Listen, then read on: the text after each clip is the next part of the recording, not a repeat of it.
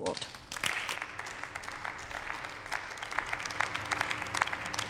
Sehr geehrte Frau Präsidentin, meine sehr geehrten Damen und Herren!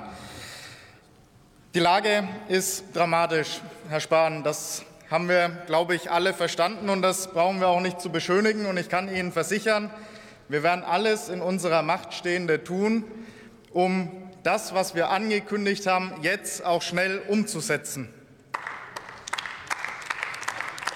Die Anschläge auf Nord Stream 1 und 2 zeigen, wie verwundbar unsere Infrastruktur ist, unsere Wirtschaft, unsere Gesellschaft.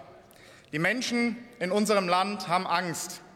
Angst davor, im Winter frieren zu müssen. Angst davor, dass der Strom ausfällt. Angst vor Jobverlust und Armut. Und diese Angst, die schwingt in jedem Gespräch mit, das ich zurzeit führe. Und ich kann Ihnen sagen, ich will nicht, dass Deutschland ein Land der Angst ist. Nehmen wir zum Beispiel Kerstin. Die alleinerziehende Mutter lebt in einem schlecht gedämmten Altbau mitten in Schweinfurt, heizt ihre kleine Zwei-Zimmer-Wohnung mit Erdgas. Viel einsparen kann sie nicht. Viel mehr bezahlen für Strom und Gas kann sie auch nicht. Wenn Kerstin vom Energieeinspar äh, Energiesicherungsgesetz hört, fragt sie sich vielleicht, was nützt mir das? Senkt das meine Heizkosten? Das nützt mir doch gar nichts. Und ich will Ihnen sagen, Kerstin hat nicht ganz Unrecht. Die Maßnahmen in diesem Gesetz allein reichen nicht aus. Und deswegen haben wir für über 90 Milliarden Euro Entlastungsmaßnahmen auf den Weg gebracht. Und mit der Strom- und Gaspreisbremse sorgen wir jetzt dafür, dass Energie bezahlbar bleibt. Das ist aber nur eine Seite. Denn auf der anderen Seite müssen wir gleichzeitig das Energieangebot erweitern. Und deshalb zünden wir den Booster für die erneuerbaren Energien. Wir tun alles Mögliche, um die Situation zu entspannen und das Ruder herumzureißen. Und genau deshalb haben wir das Energiesicherungsgesetz jetzt noch einmal verbessert. Wir sorgen dafür, dass kurzfristig mehr Strom über unsere Stromautobahnen transportiert werden kann. Von dieser, von dieser Maßnahme profitiert auch Kerstin, denn damit können wir mehr Strom von Norddeutschland nach Bayern transportieren.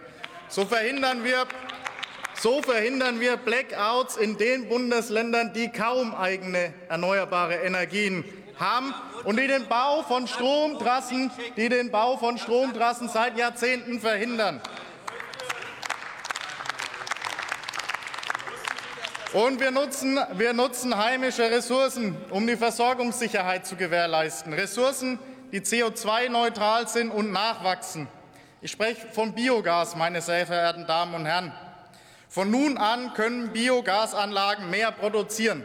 Bisher standen dem langwierige Genehmigungsverfahren entgegen. Damit ist jetzt erst einmal Schluss.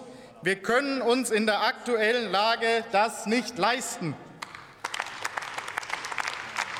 Und deshalb ändern wir das Baugesetzbuch und ermöglichen so die zusätzliche Produktion Kollege, von 17 Kollege Hümpfer, gestatten Sie eine Frage oder Bemerkung des Abgeordneten Hilse? Nein. Von 17 Terawattstunden Gas, das entspricht 7 Terawattstunden Strom oder mit anderen Worten ausgedrückt dem Stromverbrauch von zwei Millionen Haushalten. Das schafft Versorgungssicherheit in diesem Winter, meine Damen und Herren. Wir machen Energie bezahlbar und weiten das Angebot aus. Wir tun alles dafür, die Versorgungssicherheit in Deutschland zu gewährleisten.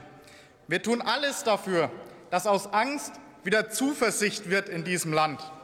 Vielen Dank.